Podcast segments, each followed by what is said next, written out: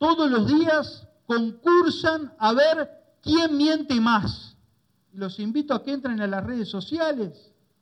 El senador Andrade puso un tuit en el que colocó el precio de la nafta de enero del año 2020 y el precio de la nafta de enero del año 2022.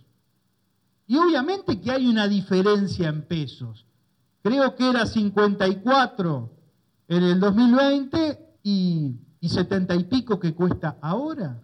Pero el senador Andrade lo que no tiene en cuenta, en primer lugar, es que el Frente Amplio votó los artículos de los combustibles referidos a la LUC.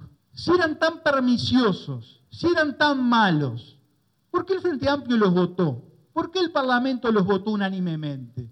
Pero además no le puede faltar el respeto a la inteligencia de la gente.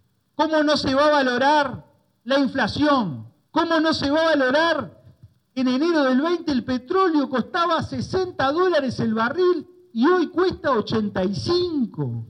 Nada dice la LUC en cuanto al aumento de los combustibles. Realmente el concurso de falacias al que estamos asistiendo indigna y tenemos que desmentirlas. No tenemos que dejar pasarlas porque en definitiva quieren engañar a los menos informados.